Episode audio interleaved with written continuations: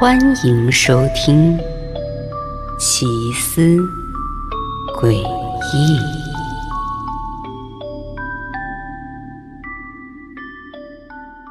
嗨，我是迪恩。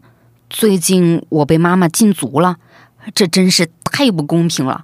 让我告诉你发生了什么，你就能明白不公平在哪儿，也一定能懂我妈妈这么做到底有多么不合理。事情是这样的。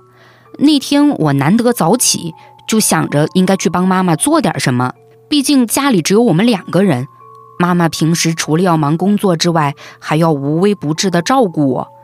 嗯，我的情况倒有些特殊，我的双腿残疾了，很多事情是离不开妈妈的。也就因为这样，我知道妈妈有多累多辛苦，我也太想为她做点什么了。但我能做的事情确实不多。要不就为妈妈做一顿早餐好了。于是我去了厨房，拿了一些鸡蛋。可考虑到妈妈不准我用燃气灶，所以我打算在微波炉里做鸡蛋。我先在碗里搅拌了鸡蛋，然后把装有鸡蛋的碗放进微波炉里加热了三十秒。可我忘记把搅拌鸡蛋的金属叉子拿出来了，我完全不知道这会引起爆炸。没多久，厨房就烧了起来。妈妈听到动静后，立马过来用灭火器灭了火。她一边灭火，一边埋怨着我不该进厨房。我坐在安全区域看着妈妈，心里很难受。我也不是故意要引起火灾的，我只是想为她做点什么，但她却只知道埋怨我。等妈妈打扫完厨房后，她就推着我回到了卧室。我们家空间不大，所以我和妈妈一直睡在一个房间里。我对此并不介意，因为我喜欢跟妈妈待在一起。可带我回卧室的妈妈却坐在床上哭了起来。她一边哭一边说：“要永远禁止我去厨房做饭，除非有她在旁边看着才行。”接着，她就禁止我出门了，甚至连卧室都不让我出。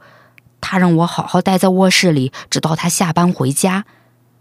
虽然我确实很愧疚，弄坏了微波炉，让厨房一片狼藉，但妈妈对我的限制实在太不公平了。她应该比谁都知道，双腿残疾的我最需要的就是出门。我每天最期待的就是妈妈能推着我出门走走。而我的抗议，妈妈并没有理会。等她出门之后，我在卧室里无所事事，无聊至极的我用电脑上了一会儿网，然后我看到一篇新闻。说有一对父母囚禁自己的孩子长达十年。这时，我想起了妈妈对我说的那番话。她对我的限制，难道就是对我囚禁的开始吗？可这个想法一从我脑海中冒出来，我就被自己逗笑了。妈妈一定不会这么做的。她虽然很严厉，但我知道她是爱我的。到了晚上，妈妈回来了。他带我到了浴室，让我泡在浴缸里好好洗澡。与此同时，客厅的电话铃声响了起来。妈妈嘱咐了我几句之后，就出去接听电话了。我惬意地泡在浴缸的温水中，等着妈妈打完电话来帮我穿衣服。可我等了好久，她都没来。渐渐的，我开始意识恍惚，就这么睡了过去。这一觉其实就是打了个盹儿。没多久，我便醒了过来。可就在这时，我注意到我身体上的皮肤竟然有了可怕的变化，它们全都起了褶皱。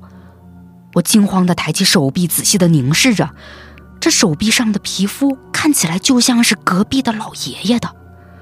出出什么问题了吗？是水质不好引起的突变，还是说我泡太久了？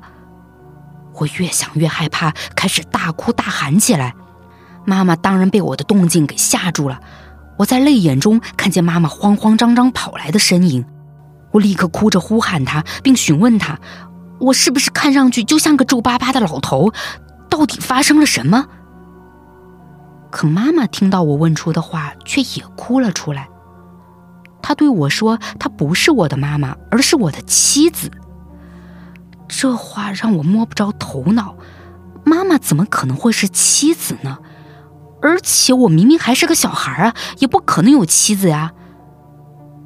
就在我被妈妈的这番话搞得头脑混乱、忘记哭泣之后，妈妈却平静下来。她换上了一副我熟悉的温和笑容，安慰我说：“没什么，别放在心上。”我想，妈妈刚刚一定是在跟我开玩笑，她只是不希望我哭。事实上，她的这个奇怪玩笑倒确实是成功的，让我停止了哭泣。在这之后，妈妈替我擦干身体，帮我穿上衣服，然后扶我到了床上，哄着我进入了梦乡。但即便我和妈妈的关系还跟以前一样，她那么爱我，我那么爱她，可她依旧不解除对我的禁足。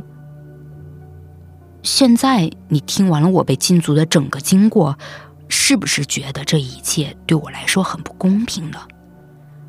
妈妈的做法确实也很不合理，对吗？